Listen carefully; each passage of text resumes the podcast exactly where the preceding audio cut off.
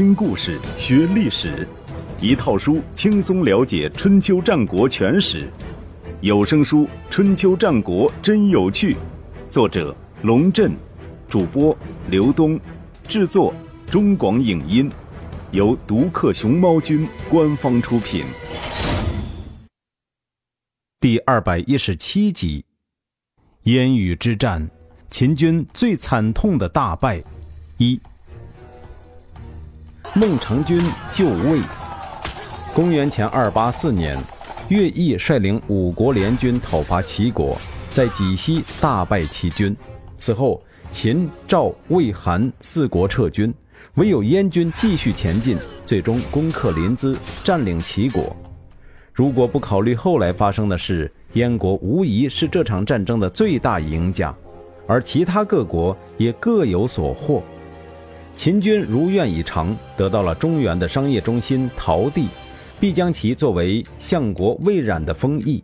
魏冉本来就富比王侯，这一来更是锦上添花，成为当时首屈一指的大富豪。魏国近水楼台先得月，趁机夺取原来宋国的大部分土地，设置了大宋和方宇两郡，国土面积大增。赵国以廉颇为大将，攻取了齐国的阳晋，也就是山东省运城。廉颇因此战成名，被封为上卿，后改任大将军。关于这个人的故事，以后还会讲到，先且一笔带过。楚国则收回了原来被宋王衍抢去的淮北之地，就连国势每况愈下的鲁国也趁火打劫，出兵攻占了齐国的徐州。真可谓是墙倒众人推，鼓破万人锤。但是秦国的胃口显然不止于陶地。公元前二八三年，济西之战过后不到一年，乐毅正在齐国攻城略地，秦国便对魏国发动了全面进攻。这一次，秦国的目的是灭魏国，将陶地与秦国本土连成一片，切断山东各国的合纵之腰。为了达到这一目的，秦昭王先后两次与楚顷襄王会面，以确保楚国不会出兵干涉；又向韩熙王施压，迫使韩国屈从于秦国，共同出兵侵魏。秦军兵出函谷关，先是攻占了魏国长城外的安城（今河南省原阳），接着攻取了大梁西北的重镇北临（今河南省中牟）。当时以森林茂密而得名，在那里囤积武器和军粮，作为进攻大梁的前进基地。大梁西郊的梁右是历代魏王花重金建设的王家园林，亭台楼阁极其考究，山川湖泊错落有致，相当于那个年代的圆明园。秦军攻入梁右后，极尽破坏之能事，烧毁建筑，砍伐树木。并将园中放养的上千头麋鹿悉数射杀，以享军事。在这个危急关头，孟尝君奉魏昭公之命向赵、燕两国求救。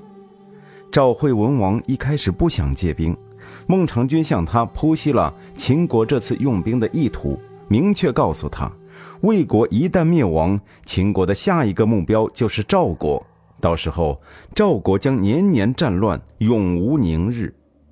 赵惠文王这才醒悟，答应派十万大军救援魏国。燕昭王也不想救魏，他对孟尝君说：“燕国正在和齐国打仗，现在又要派部队行军千里去救援魏国，显然是不现实的。”孟尝君便威胁道。如果燕国坐视不救，魏国便会臣服于秦国，然后率领魏韩大军，再请秦赵出兵，共同进攻燕国。您认为是派部队行军千里去救魏国好呢，还是出蓟城南门就可以看到四国联军好？这话如果从别人口里说出来，燕昭王或许会付诸一笑，但是。从孟尝君口里说出来，他就不得不考虑后果了。当时孟尝君说完，就准备离去，燕昭王赶紧叫住他：“您别急着走，寡人同意派兵了。”于是，燕国出兵八万，与赵国的十万大军会合，渡过黄河，从北面逼近北邻，对秦军形成强大的威胁。韩国本来就不想攻打魏国，看到形势逆转，便想反戈一击，与燕、赵、魏三国联合攻秦。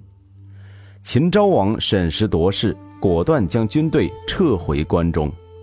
经此一役，秦国改变策略，开始拉拢韩魏，转而将矛头对准赵国。公元前二八二年，秦昭王分别与韩熙王、魏昭王会面，同时秦军在白起的率领下攻赵，取资氏和齐城。公元前二八一年，白起又攻赵。取蔺和离石，然后率军南下，第二次围攻大梁。燕国和赵国再次出兵救魏，将秦军围困于临中，迫使秦国讲和。公元前二八零年，白起连续三年第三次攻赵，取代县和光狼两城，斩首三万。在白起咄咄逼人的攻势面前。被赵惠文王以为栋梁的廉颇也束手无策，这倒不是说廉颇无能，如果没有廉颇，赵国也许败得更惨，而是白起实在太厉害。正当赵国被打得狼狈不堪的时候，秦国出人意料地停止了进攻，向赵国伸出了橄榄枝。蔺相如完璧归赵。公元前二八零年，秦昭王命令白起停止进攻赵国，派人给赵惠文王送去一封信，表示愿意将近年来秦国占领的十五座赵国城池统统归还，前提是赵惠文王用其珍藏的和氏之璧来交换。所谓和氏之璧，据《韩非子》记载。乃是春秋时期楚国的玉匠卞和在荆山发现的玉石雕琢而成的玉璧。当年卞和发现玉石之后，先是献给楚王坟茂，也就是楚武王的哥哥。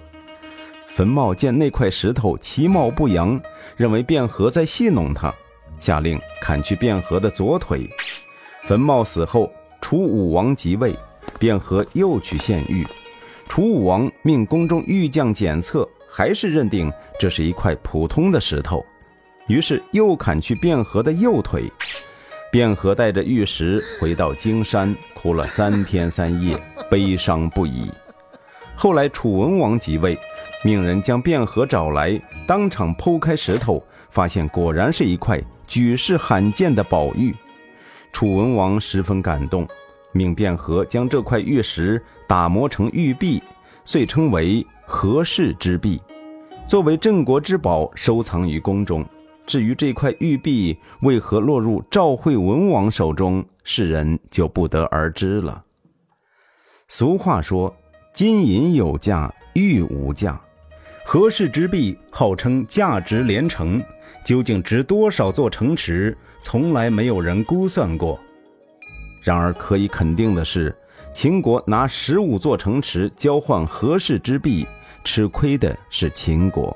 想想看，白起兴师动众，连续用了三年时间才攻取赵国六座城池，平均一年两个。按照这种速度，十五座城池足够白起和十余万秦军忙上七年半了。赵惠文王掰着手指头都能算出这笔生意的好处，问题是他太好了，好的不真实。秦昭王究竟是哪根神经错乱，才会想出这样一笔识大本的买卖呢？围绕这笔买卖，赵国的大臣们连续开了三天会，最后得出一个结论：这是个骗局。如果答应了秦昭王的要求，结果很有可能是玉璧给了，城没拿回来；但是如果不答应，等于放弃一个跟秦国和谈的机会，而且很有可能引发秦国报复性的进攻。这是包括大将军廉颇在内的群臣都不愿意看到的。赵国这边拿不定主意，秦国那边却一再催促要给个回复。情急之下，赵惠文王决定派一个合适的人出使秦国，随机应变。奇怪的是，满朝文武本来都在七嘴八舌发表意见，一听到要出使秦国，突然都变了哑巴。谁都知道，这个吃力不讨好的活后果不外乎有二：其一，立场偏左，到了秦昭王面前据理力争，秦昭王大怒，兴师相向。这位使者便是赵国的罪人。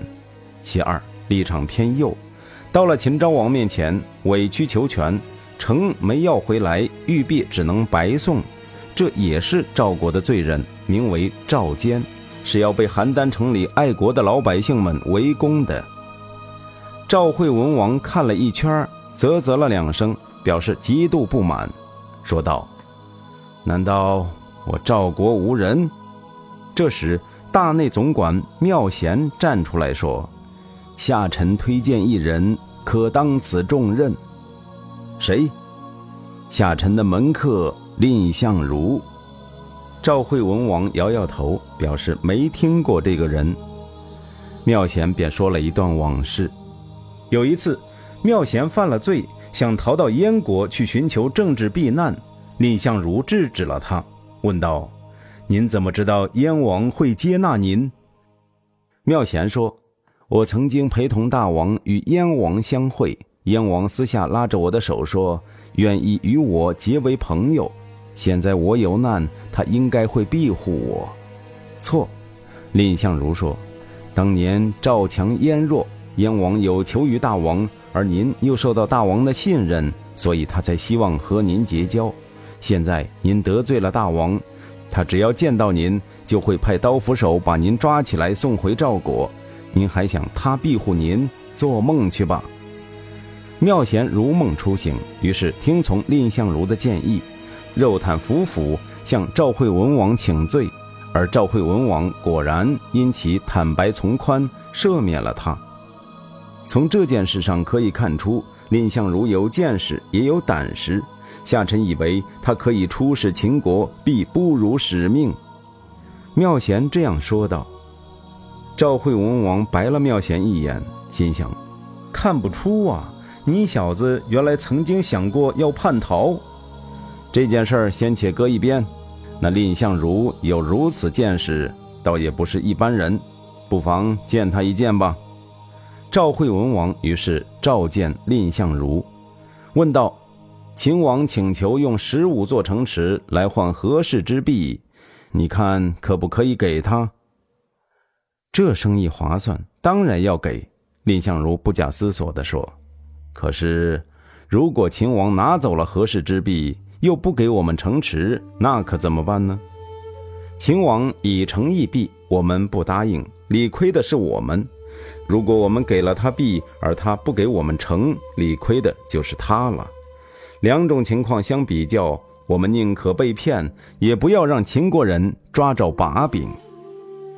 赵惠文王想，也只得如此了，试探着问道：“那有谁可以替寡人去秦国完成这个使命呢？”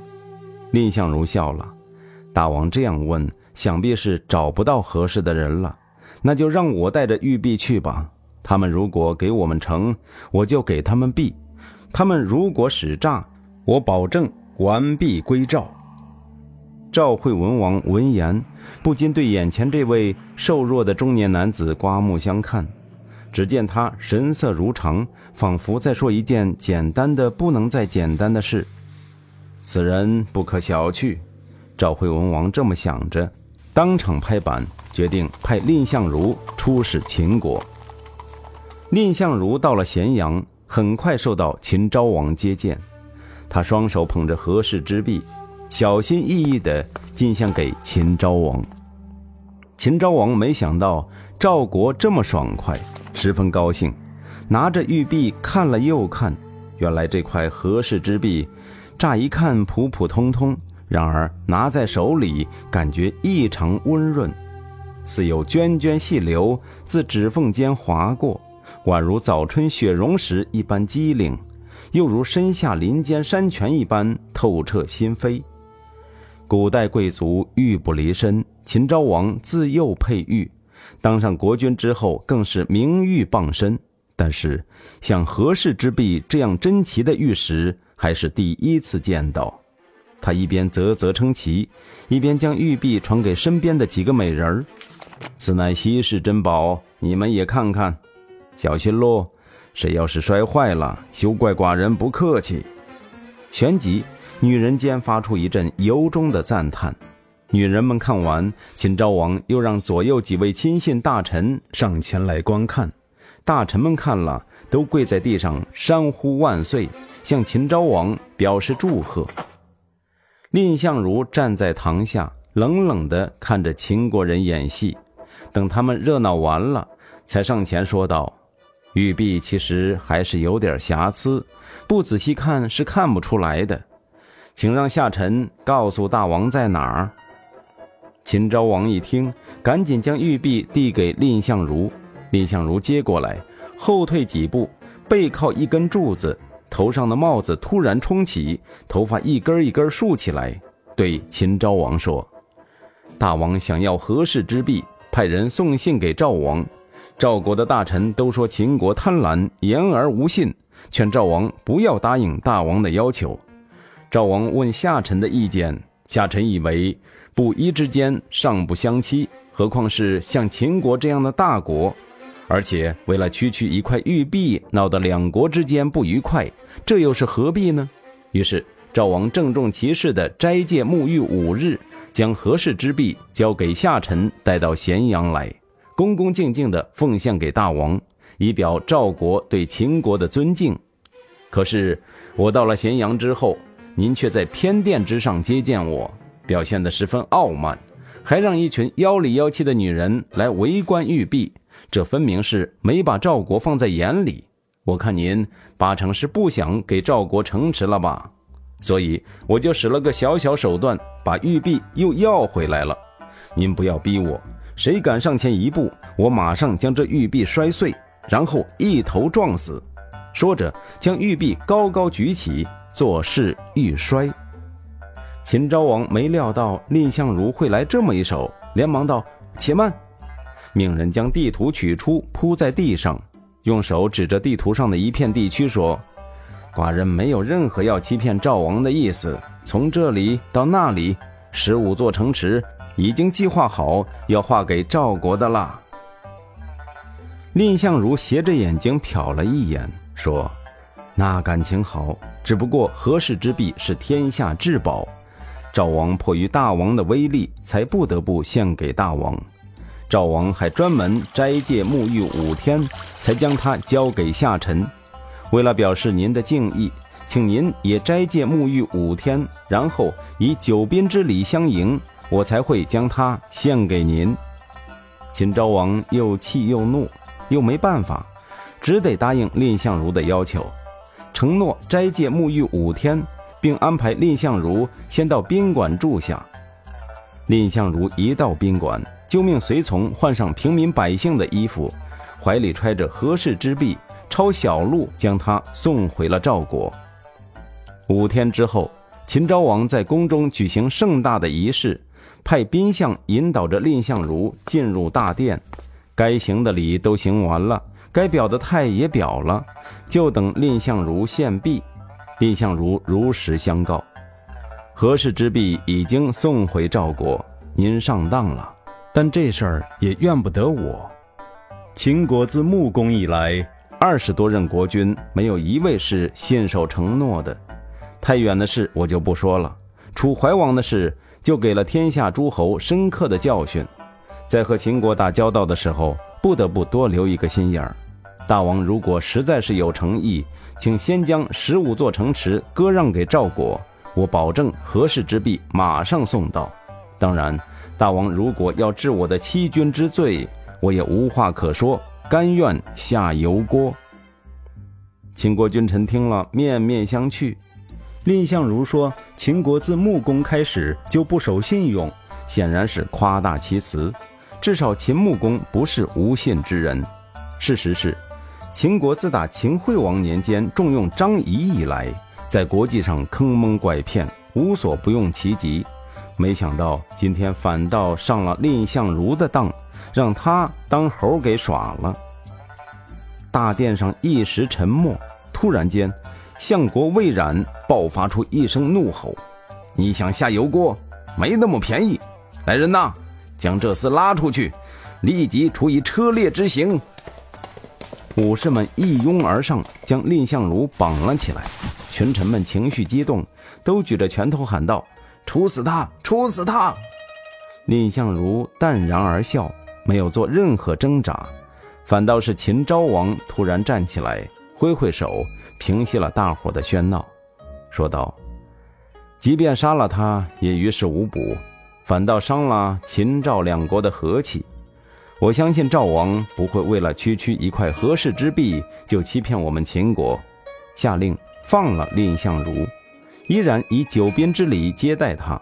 典礼结束之后，便放他回去了。回想当年。